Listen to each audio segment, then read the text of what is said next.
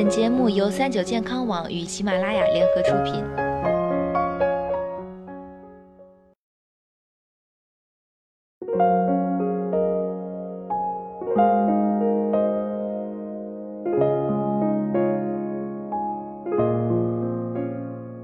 Hello，大家好，欢迎收听今天的健康养生小讲堂，我是主播探探。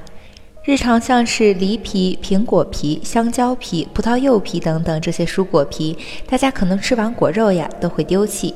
但其实呢，这些不起看的蔬果皮，只要通过巧妙的方法，还是可以再次利用起来的，而且环保又便捷。像是梨皮，很多时候呀，家里的锅具用久了就会积存油渍和污垢，这时候我们可以把吃剩的梨皮放入锅中。加水没过梨皮煮上一会儿，那么顽固的油渍和污垢就很容易被清洗干净了。另外，吃完的香蕉皮也还是有不少好处的，用它来擦皮鞋上的污垢之后，再用干布擦一擦，皮鞋就能光亮如新了。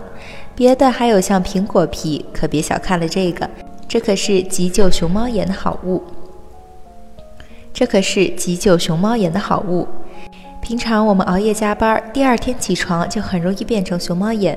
这时我们可以削下苹果皮，贴在熊猫眼处敷上五分钟。